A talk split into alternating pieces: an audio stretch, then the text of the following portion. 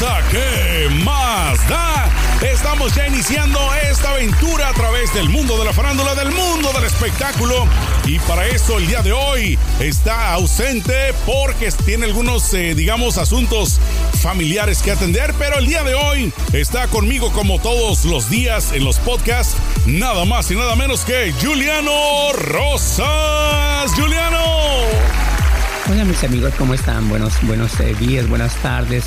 Ay, pues el, este celeste no está, seguramente la tienen allá lavando los trastes, haciendo trabajo de cocina, de casa. Muy bueno, ¿cómo están? Saludos a toda la gente. Así es, así es. Bueno, nos va a hacer falta celeste, pero sí, le dimos la semana de vacaciones. Está bien, hombre, tú tómatela, tú descansa, que bien merecido la tenías, pero nosotros, mi querido Julie, les tenemos a toda nuestra gente un montón de chismes de la farándula y por qué no de una vez iniciamos así, pero ya.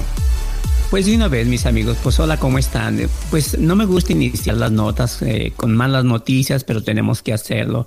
Resulta que Pepe Aguilar lamenta en un video que eh, pues un espectacular incendio acabó con un rancho propiedad de su familia y agradece a quienes pues colaboraron con a sofocar el fuego. El cantante compartió en Instagram imágenes de cómo quedó una extensa área del rancho El Soyate, ubicado allá en Villanueva, Zacatecas, de más de mil hectáreas. Dios mío, se le acabó el mundo según reveló después de un gran incendio que acabó con una, pues ahora sí, con un rancho propiedad de su familia, iniciado hace muchos años por su padre, don Antonio Aguilar. ¿Cómo ves, Sergio? Está muy triste la situación, hombre, pero ¿por qué no dejamos que él mismo cuente un poquito, no, mi querido Juliano? Vamos a escuchar de, de palabras propias de él, cómo se expresó después de que vio cómo, a través como si fuera mágica, dice, magia, dice, de un momento a otro, eh, como si fuera arte de magia, se acabó todo. Vamos a escuchar a Pepe Aguilar. Así es, adelante mi querido Pepe. Muy buenas, buenas tardes. Los saludo con afecto y desgraciadamente, pues como muchos de ustedes saben, no, con muy buenas noticias. Bueno, por un lado, por otro lado, buenas noticias porque pues no hay hasta el momento todavía víctimas humanas de pues de un tremendo incendio que, que surgió hace un par de días y me quiero pronunciar al respecto, porque luego surgen muchos chismes y dimes y diretes. Para empezar, yo no, por el momento no estoy culpando, por supuesto, a nadie. Este tipo de cosas suceden en el campo, sobre todo en, en este tipo de campo y en estos tiempos tan calientes. De repente la gente a las orillas de las carreteras, precisamente para que no surjan este tipo de eventos desastrosos, quema eh, el, el pasto, quema la hierba que está alrededor para que un cigarro, una colilla o algo que tire una chispa, un vehículo, pues no encienda y no haga, no haga un fuego grande. Seguramente, y eso es lo que yo quisiera creer, seguramente eso pasó, seguramente alguien que estaba haciendo esto, o a lo mejor calentándose sus gordas para comer, se, pues se le fue el fuego, había un aire muy fuerte, un viento verdaderamente fuerte y seguramente Así empezó. Oye, mi querido Juliano, yo no por quererle echar más leña al fuego, literalmente, pero escucho en sus palabras como que está dudoso, ¿no? Como que él tiene la duda. Sí, como que él tiene la duda de que esto fue no intencional. Yo siento en sus palabras, porque lo dijo dos que tres veces, no quiero culpar a nadie, no por esto, no por aquello, pero siente él tal vez que hay gato encerrado, ¿no?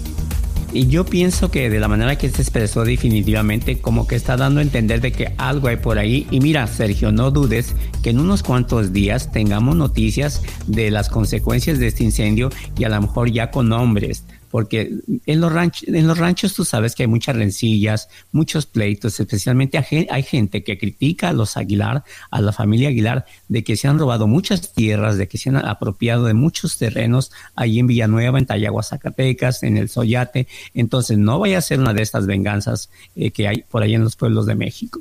Pues bueno, esperemos por el bien de él y de su familia que esto no haya sido intencional y que sinceramente, como él también lo dice, pudo haber sido simple y sencillamente un accidente, pero bueno, en próximos, en los próximos días me imagino que, como dices tú, iremos escuchando más al respecto. Pero bueno, vamos a cambiar.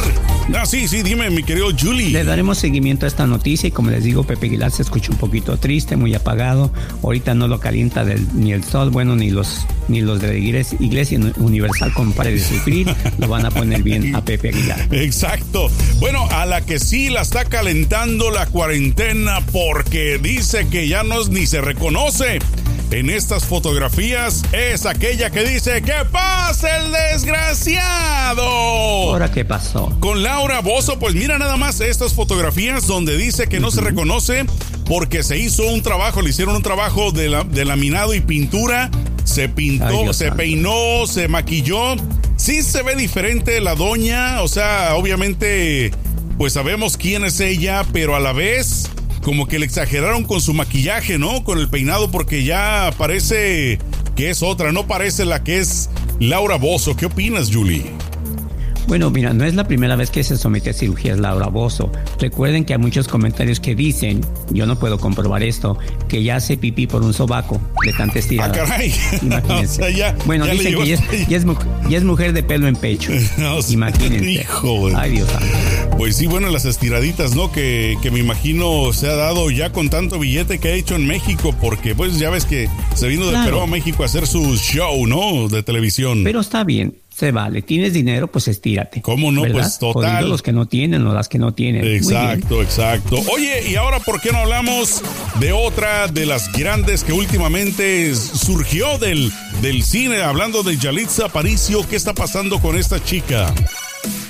Bueno, pues eh, Yalitza Aparicio, todos la conocemos, que salió después de, de una película, este, de la película de Roma, ¿verdad? Este, muchos la han confundido y con todo respeto lo digo con la India María. No es la India María, ni tampoco es la hija de la India María.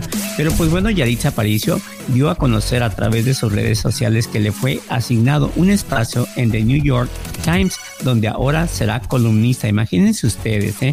la protagonista de la película Roma Así anunció al haberse integrado al prestigiado diario. Hola a todos, estoy aquí trabajando para ayudar a mi país a ser menos racista mientras soy tendencia a causa de ello. Aprovecho para compartir mi, digo, aprovecho para compartir eh, ello, fue lo que dijo textualmente Yalitza Aparicio.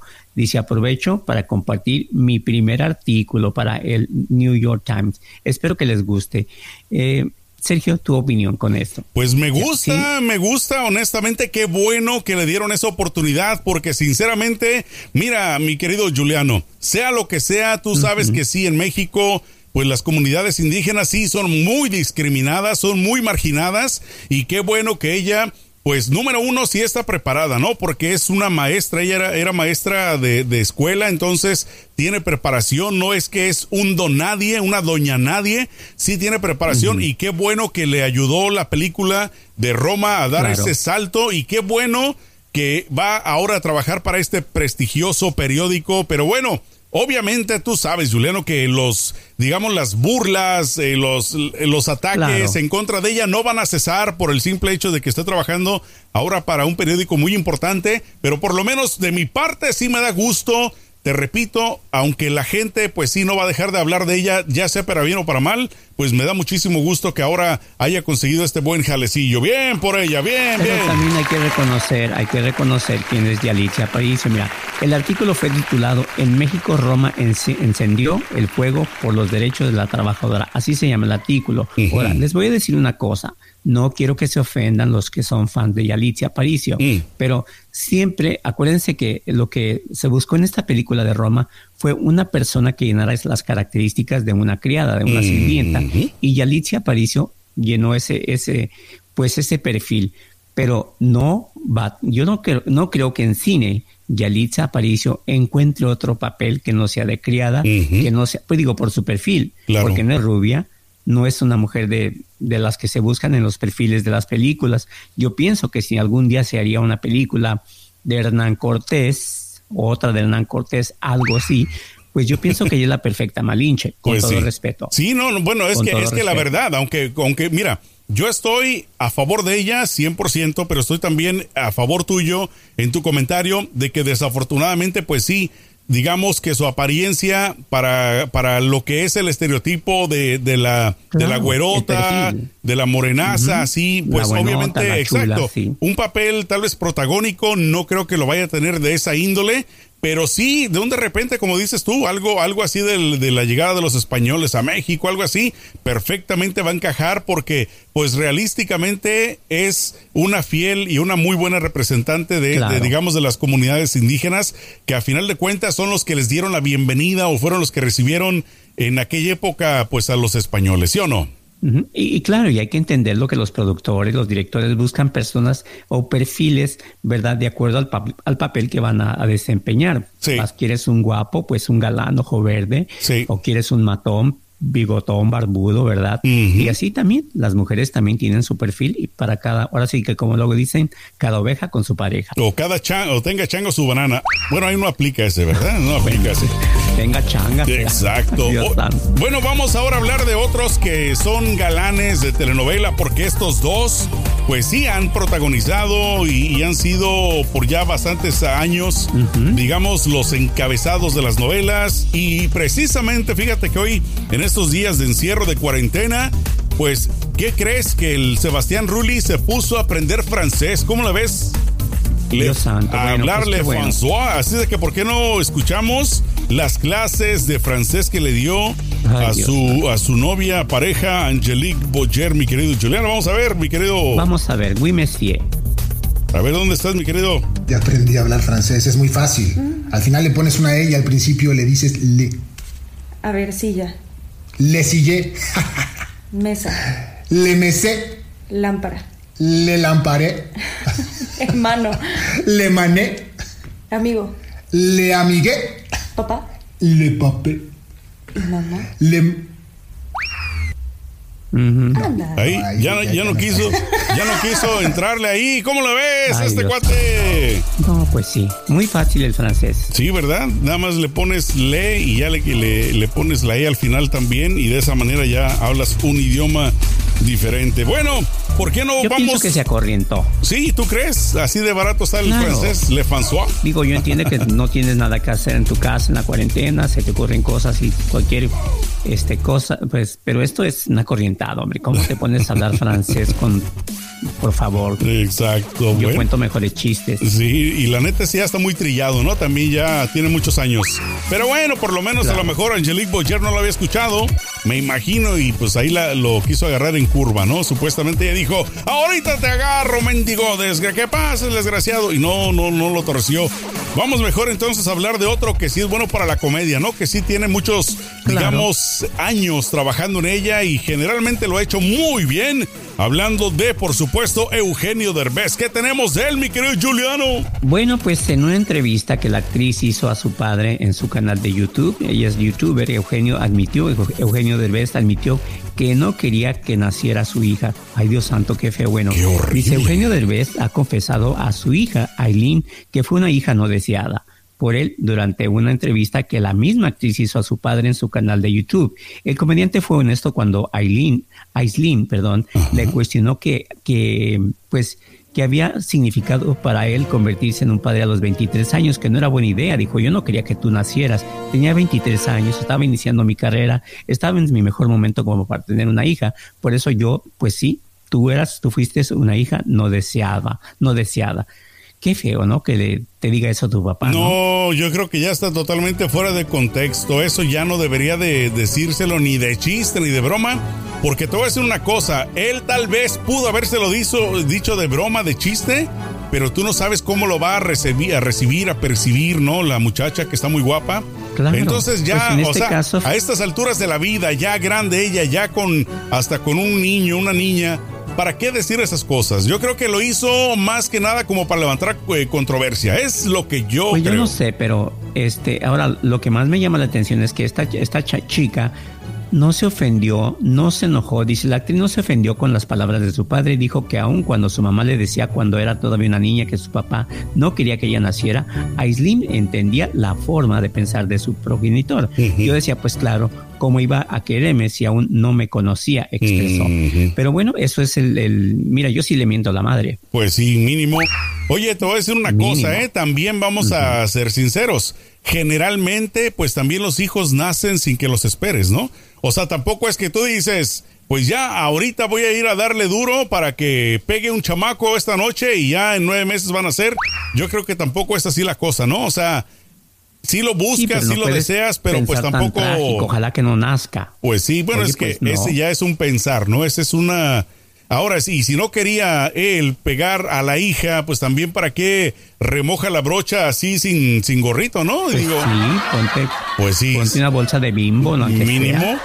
Bueno, en la cara o, allá en el. No, pues donde pueda, pero lo que sí digo que esto para mí es medio aborto. Exacto, pues sí, y la verdad que sí, qué horrible, qué horrible. Qué feo. Mi querido Juliano, vamos a pasar la página, por favor, con otra chava que también, así como Aislin, está muy guapa, pero esta está mejor todavía. Y últimamente anda subiendo la temperatura. Como muchas chavas, te has puesto a ver que las chicas hoy en día como que quieren enseñar más y más y más y más. Bueno, la que levantó la mano dijo yo y puso estas fotos Belinda. Mira nada más con esta ropa sexy, así diminuta, chiquistriquis, lista para la acción. La verdad que qué bien. Oye, qué crecidita está Belinda. Mira nada más. Dios Pues sí, es, es Ay, algo. quita eso. Oye, y más hoy en día con las temperaturas altas y esta chava haciendo eso, por favor, Belinda. ¿A qué hora sales por el pan? Más o menos. Mochilas, dijo Popocha. Para eso, ya no estoy viendo esto. Hay gente que se puede enojar. Bueno, pues a ti no te gusta, pero pues a mí sí, a la, y a nuestros amigos también. No, claro, también, pero digo, no es como para estar allí Ay, Dios santo. babeando. ¿Para qué te digo? Estás babeando, Dios santo. Híjole. Bueno, mi querido Juliano Rosas, ¿cómo te está tratando el día por allá en los San Diegos? Pues muy bien, todavía con un poquito de pues de pena de que no podemos cruzar. no se apene, hombre. ¿Para qué? ¿Para qué quieres cruzar? Exacto. ¿Para qué quiere cruzar? Toda la gente que pues quieren ir a los tacos, pero pues, digo, estamos en ahora sí como luego dicen pues en en cautiverio dicen unos, ¿no? Que no podemos salir, pero bueno, vamos a aguantar carrilla, vamos a aguantar un poquito las ganas de ir a Tijuana a los tacos y ya veremos este más, más adelante qué es lo que pasa. Pero muy contento aquí desde San, desde San Diego, una hermosa ciudad. Perfecto. Bueno, entonces vamos. Sergio, una cosa, Sergio, Sergio. Algo que, que, quería platicarte desde hace días. Dímelo. ¿Cómo es posible que Salma Hayek es la sexta mujer más rica del Reino Unido? ¿En serio? ¿Del, del Reino Unido? Ah, caray. La actriz mexicana, o sea, en Inglaterra, pues la actriz mexicana tiene una fortuna estimada en 8.1 mil millones de euros, según cuenta. Salma Hayek es considerada como la sexta mujer más rica del Reino Unido, según la lista elaborada por el periódico The Sunday Times, con una fortuna calculada en 6.6 millones de libras eh, esterlinas, o sea, algo así como 8.1 millones de dólares. La mexicana, al unir su patrimonio personal con el de su marido, el empresario francés Francois Henry, eh, logra esta fortuna personal y es incluida en la lista donde las mayores, eh, donde la mayoría de mujeres británicas, eh, porque pues, la mayor parte del año viven en Londres, pues son las más ricas. Imagínate tú, ay Dios santo, un préstamo, ¿no? De que está rica, está rica. Digo, de que es rica, es rica a pesar de sus, no, ya de sus edades. no, bueno, pero aún así se, mantiene. No, ya no, pero se mantiene muy bien.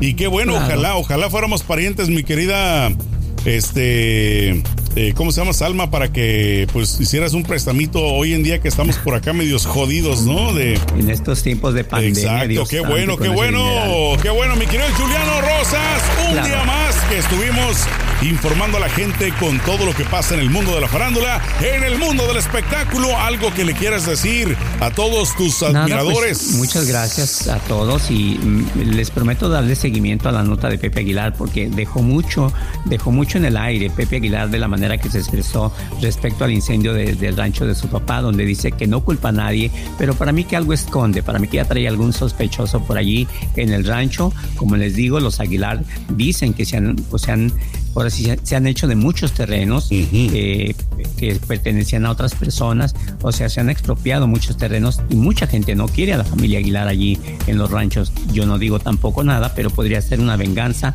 una rencilla. Les daremos más información conforme vayan avanzando pues los días. Le daremos seguimiento a esta nota y muchas gracias a todos, como Toncho Pilatos, Poncio Pilatos, a lavarse las manos, ¿sí? Eh, no tocarse la cara y de esto salimos todos juntos, pero no. Con permiso, Ándale, y sin permiso también, mi querido Juliano, todo el mundo. También, Mis queridos amigos, comadres y champiñones, échenle mucho peligro. ¿Qué más da?